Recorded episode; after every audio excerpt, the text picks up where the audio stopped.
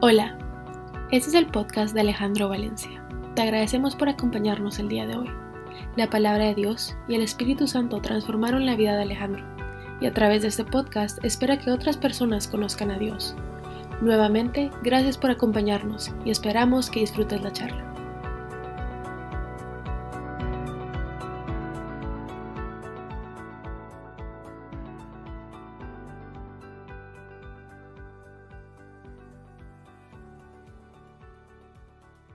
Hola, buenas, buenas tardes. Bueno, se nos vino la, Navidad. Ya tenemos la, la, Navidad encima. Muchos andamos con ese frenesí loco mm, de poder organizar, planificar las reuniones familiares. Andamos en la búsqueda de los regalos de Navidad para los seres queridos. Y y como a muchos tal vez en nuestro corazón Dios nos ha puesto eh, que ayudemos a los demás, buscamos la manera de poderlo hacer. Y creo que cada uno de nosotros tiene la oportunidad de ayudar un poco más a los demás, pero siempre que lo hacemos unidos, eh, podemos hacer muchísimo más. Y esta fiesta de Navidad me ha hecho reflexionar mucho sobre lo que estamos celebrando. Y esto es como llegar a un cumpleaños donde somos invitados, e invitan a un montón de, gente a la fiesta, todos llegamos animados. Y son los invitados aquellos que se llevan el regalo, son los invitados los que reciben el regalo y no a quien le estamos celebrando el cumpleaños.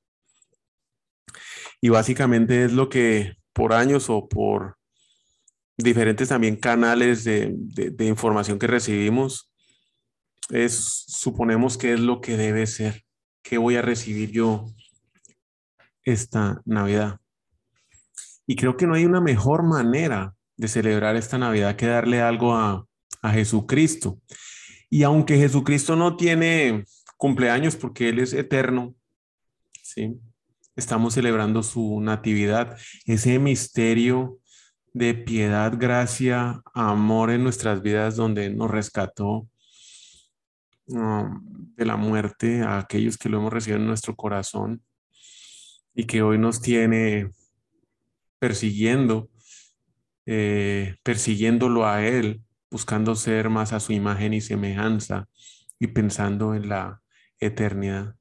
Y yo no sé uno cuántas, en cuántas cosas se deleita mm, y especialmente, perdón, disfruta, pero son muy pocas las que puede uno llegar a deleitarse, de verdad, de verdad, deleitarse en algo, pensándolo bien, no son muchas las cosas y cuántas otras cosas en las cuales hoy nos deleitamos realmente debemos dejar de hacer si queremos seguir al Señor. Esta Navidad es un muy buen momento para reflexionar qué le puedo dar yo a Jesús hoy. Y algunos pueden pensar, como me pasaba mucho tiempo a mí atrás, que no hay nada que darle. Si Él tiene todo, es el dueño de todo. Y hay una historia en la Biblia que me hace, que me da una guía para saber de alguna manera Jesús en esta Navidad y les quiero compartir a ustedes esta historia que muchos la conocen porque sin importar tal vez la religión que practiquemos, hemos conocido la historia de los sabios, de los tres reyes magos que llegan a visitar y lleva a, Jesús en el nacimiento y llevan estos regalos justo antes de que Jesús tuviera que salir corriendo, pues o que su papá José llevara a Jesús y a María corriendo para Egipto. Y Jesús en ese momento tenía um, unos dos años de edad cuando estos sabios, que fue el tiempo, dos años, ah, se demoraron en llegar a visitarlos. Eran unos sabios paganos que seguían una estrella, ¿sí? Estaban hambrientos por encontrar algo, pero no sabían qué estaban buscando. Así como yo estuve un montón de tiempo buscando en el mundo y como pueden haber muchos hoy, que reconozcan esa sensación de tener hambre sin saber qué es lo que andan buscando en este mundo para que estén satisfechos. Mateo 2, 12. Jesús nació en Belén de Judea. cuando gobernaba el rey Herodes, después de su nacimiento, llegaron a Jerusalén unos sabios de Oriente y preguntaron, ¿dónde está este rey de los judíos recién nacido? Pues vimos su estrella cuando salió y vinimos a adorarle. En aquel viaje, cuando ellos llegan ahí a buscando a Jesús, Herodes intentó convencerlos para que le dijeran, una vez lo hubieran encontrado, dónde estaba, porque las intenciones de Herodes obviamente no eran adorarlo. Y estos sabios se dieron cuenta y decidieron no hacer lo que Herodes le, les pedía y siguieron el camino. Un viaje de aproximadamente, como dije anteriormente, dos años. Ellos oyeron al rey y se fueron. La estrella que, había, que habían visto salir iba delante de ellos hasta que se detuvo sobre el lugar donde estaba el niño. Mateo 2, 9 y 11. Cuando ellos vieron la estrella, se alegraron muchísimo. Entraron a la casa y vieron al niño con María, su madre y postrándose, lo adoraron. Abrieron sus cofres y sacaron unos regalos para él de oro, incienso y mirra. El oro representa el regalo que se le da a un rey, representa la realeza de Jesús. El incienso se utiliza para quemar o se quema para adorar. Es un homenaje a la divinidad suprema de Jesús. Y la mirra, que es una esencia de sabor amargo, representa la naturaleza humana y eh, viene como el anuncio de los padecimientos que tendrá Jesucristo como nuestro redentor. Pero yo entro aquí a buscar a la despensa y claro, no encuentro ni mirra, que sé qué es, no encuentro el incienso y el oro, tal vez en las muelas porque tampoco lo tengo. Yo no sé si a usted también le pasa que pues si le quiere dar alguna de estas tres cosas, tal vez en su casa no las encuentre como me está pasando hoy a mí. Entonces la pregunta viene, ¿qué es lo que de esta historia puedo yo tener de guía? ¿Y qué es lo de esta historia puedo yo darle a Jesús? Porque nada de esas tres cosas que llevaron estos sabios le dieron. Y es que dentro de la historia está entre frases, entre las líneas, tres cosas que cualquiera de nosotros, si decide hacerlo, le puede dar a Jesús. Y va la primera. Le podemos dar nuestra esperanza. Y así como lo hicieron los sabios, pues vimos su estrella cuando salió y vinimos a adorarle ellos decidieron seguirlo, decidieron seguir la estrella. La estrella dio luz a la oscuridad y da luz hoy. Y esta es una decisión que nosotros tenemos que tomar cada vez que llega la oscuridad a nuestra vida, cada vez que nos enfrentamos con problemas y dificultades, puede ser a diario, cuando perdemos el trabajo, cuando estamos en una situación de enfermedad, cuando los planes no salen como decidimos hacerlo? ¿Decidimos seguir en la oscuridad o decidimos seguir la luz? Y lo que la esperanza hace en nuestra vida, cuando estamos en los peores momentos y que absolutamente nada entendemos y tampoco entendemos lo que Dios podrá estar haciendo en esos momentos en nuestra vida, y se lo podemos ir a decir, Dios mío, yo no entiendo absolutamente nada de lo que tú estás haciendo en mi vida o qué estás haciendo conmigo en este momento o qué estás haciendo con mi familia. Estoy confundido, estoy en la oscuridad, estoy afligido y con el corazón despedazado. Es entregar toda nuestra aflicción y buscar la luz, no seguir en la oscuridad. Juan 1.5, esta luz resplandece en las tinieblas y las tinieblas no han podido extinguirlas. Y es ahí cuando estamos eh, en ese momento con el corazón roto, afligidos y sin saber qué hacer, que cada uno de nosotros le puede dar ese regalo a Jesús. Y que solamente depende de nuestra intencionalidad, de nuestro deseo de hacerlo. Señor, yo no entiendo nada, Señor, yo estoy confundido, me duele, pero solo en ti confío. ¿Y qué mejor regalo que este? Que en un momento como esos, toda nuestra fe decide ponerse única y exclusivamente en Jesús, diciendo, Señor Jesús, yo solo confío en ti. No las circunstancias que me rodean, no lo que dice el mundo, no lo que tengo en la cuenta bancaria, no el diagnóstico médico. Mi confianza está puesta única y exclusivamente en ti. Y es en ese momento cuando le podemos entregar ese regalo de nuestra esperanza a Dios. Y claro, que hoy algunos pueden estar pasando por una pérdida de un ser querido, por alguna enfermedad, por algún sufrimiento. Pero cuando estamos en esas, no sufrimos como el resto del mundo, porque no perdemos nunca nuestra esperanza cuando la hemos puesto en el Señor Jesús. En este proceso en el cual nosotros nos encontramos como familia, he aprendido a no cuestionar nunca a Dios. Isaías 49, 23. Entonces comprobarás que yo soy el Señor. Los que confían en mí no saldrán defraudados.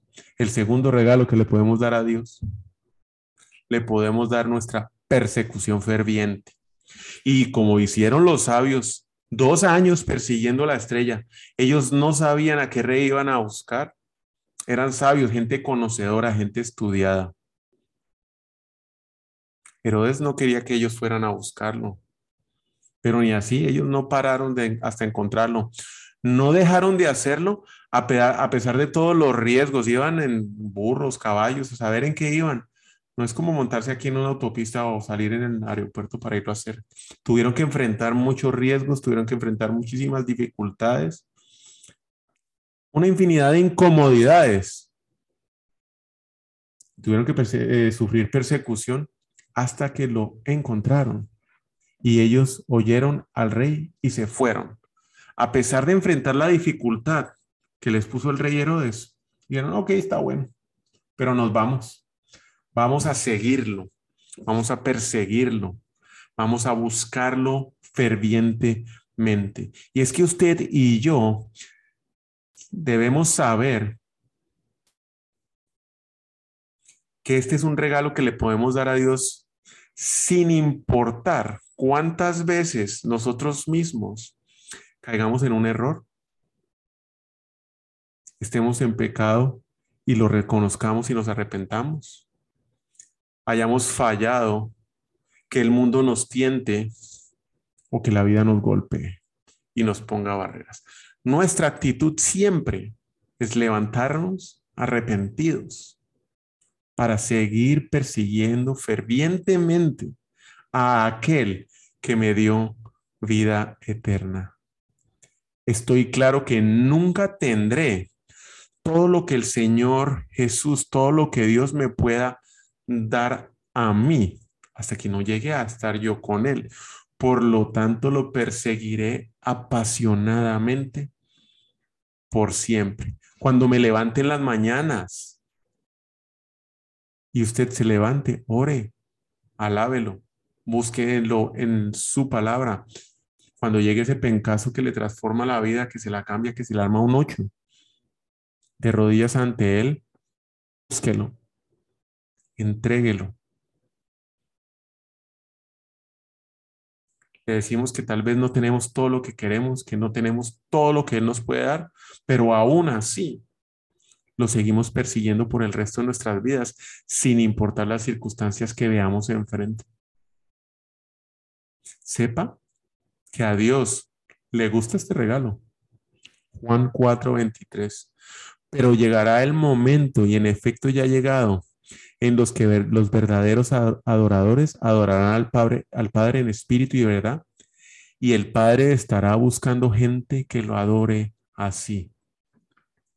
Me buscarán y me encontrarán cuando me busquen de todo corazón. Jeremías 29, 13.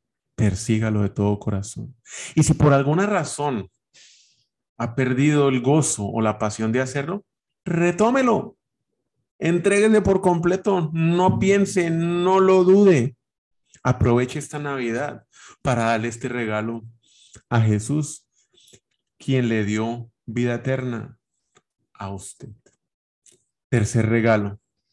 Le podemos entregar a Dios toda nuestra adoración. Y es que no estoy hablando de los 30 minutos para aquellos que van a la iglesia, ¿sí? Un domingo, y en la música de alabanza deciden hacerlo. Tampoco estoy hablando para aquellos que tal vez como yo ponen música de fondo para trabajar, para manejar, para cocinar, para lavar trastos, y es la música de alabanza. No, no, no, no es eso. Yo estoy hablando de algo mucho más bello que eso. Y Jesús lo, Jesús lo definió claramente en Marcos 12, 28 al 30. Uno de los maestros de la ley se le acercó y le preguntó, porque los oyó discutiendo. Al ver bien que Jesús les había contestado, le preguntó, de todos los mandamientos, ¿cuál es el más importante? Y Jesús contestó, el más importante es, oye Israel, el Señor nuestro Dios es el único Señor, contestó Jesús. Ama al Señor con todo tu corazón, con toda tu alma, con toda tu mente y con todas tus fuerzas. Con todo tu corazón, con toda el alma, con toda tu mente y con todas tus fuerzas. La manera como usted y yo adoramos a Dios le importa a Él. Y es que nos puede pasar que en algún momento estemos adorando y no tengamos el corazón ahí puesto. Mucho menos la mente la tenemos divagando en los problemas que tenemos que ir a enfrentar el, el domingo. Y nuestra alma con los deseos y con las emociones tampoco está concentrada, anda vagando. Los pensamientos en Marte, en el próximo partido que tenemos que ver, qué vamos a hacer después de que salgamos del servicio o cuando terminemos de escuchar la alabanza. Lo hacemos sin fuerzas. Lo hacemos cansados, lo hacemos desgastados. Y es que la adoración a Dios debe involucrar todos estos cuatro aspectos de nuestra vida cada vez que lo adoremos. Y lo debemos adorar siempre, en los buenos como en los momentos difíciles y malos. Jesús quiere nuestra pasión completa por Él. ¿Cuándo fue la última vez que usted le dio su mejor adoración a Dios? ¿Lo recuerda? Porque yo sí, son momentos difíciles de olvidar. Entonces la pregunta para hoy, que este es un mensaje corto de Navidad, ¿cuál es el regalo que le va a dar usted a Jesús esta Navidad? Los quiero enormemente, agradezco siempre esa compañía, el apoyo. Dios los bendiga, que tengan una excelente semana. Muchísimas gracias.